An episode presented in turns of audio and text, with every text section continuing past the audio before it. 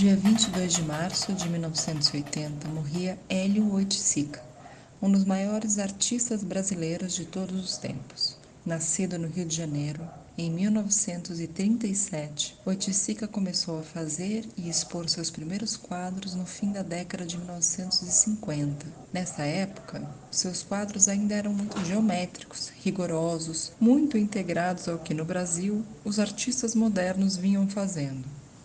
Já no começo da década de 1960, Oiticica começou a tentar fugir dessa arte mais tradicional que era esse quadro pendurado na parede para ser só observado pelo público. E por isso ele começou a trabalhar com esculturas, mas eram esculturas muito diferentes daquelas com as quais a gente está acostumado. Essas estruturas, chamadas por Oiticica de bólides, pareciam uma mistura de caixas e gavetas, dentro das quais Oiticica colocava alguns materiais, que poderiam ser terra, água, espelhos, conchas, pedaços de tecido ou papel, fotografias ou poemas. As pessoas podiam manipular, abrir portinhas, gavetas e descobrir que materiais estavam guardados, escondidos ali. E era a partir dessa interação que de fato a arte poderia acontecer. Mas a grande virada na obra de Hélio Oiticica aconteceu em 1964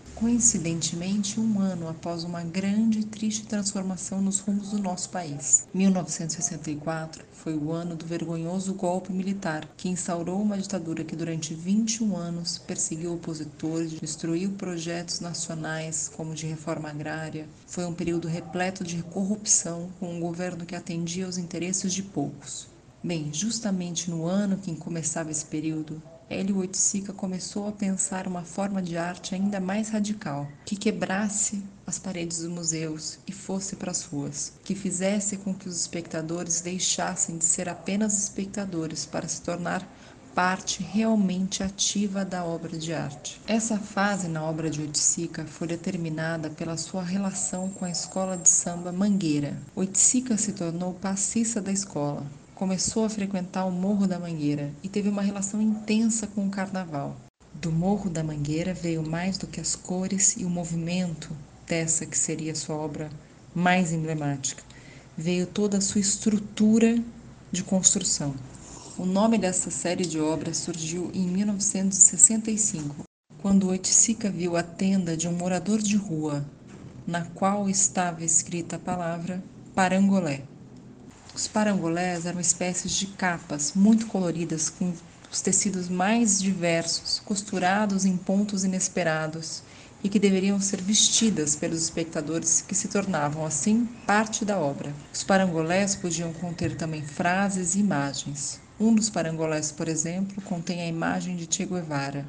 Em outro estava escrito: Incorporo a revolta. Na abertura de uma exposição no Museu de Arte Moderna do Rio de Janeiro, em 1965, Oiticica foi expulso do museu ao protestar contra a proibição da entrada de integrantes da Escola de Samba Mangueira. Realizou então uma manifestação coletiva em frente ao museu, na qual usou seus parangolés. Mas Oiticica também queria romper esse espaço fechado da Galeria de Arte do museu, e por isso ele levava os seus bólides e parangolés para o Morro da Mangueira, onde esses trabalhos eram experimentados e usados como o artista tinha imaginado ao criá-los. Além dessas duas séries importantes, Oiticica também criou uma obra chamada Tropicália, que influenciou todo aquele movimento cultural que hoje nós associamos ao Caetano Veloso e ao Gilberto Gil. Essa obra do Oiticica era um ambiente meio labiríntico que poderia ser percorrido e atravessado pelas pessoas, na qual ele tentava confrontar também os estereótipos do nosso país como paraíso tropical. É importante também lembrar uma obra que Oiticica criou em 1968, no começo dos anos de uma repressão ainda mais dura. A obra era uma bandeira poema em que estava escrito: Seja marginal, seja herói. Embaixo, a foto de um homem morto.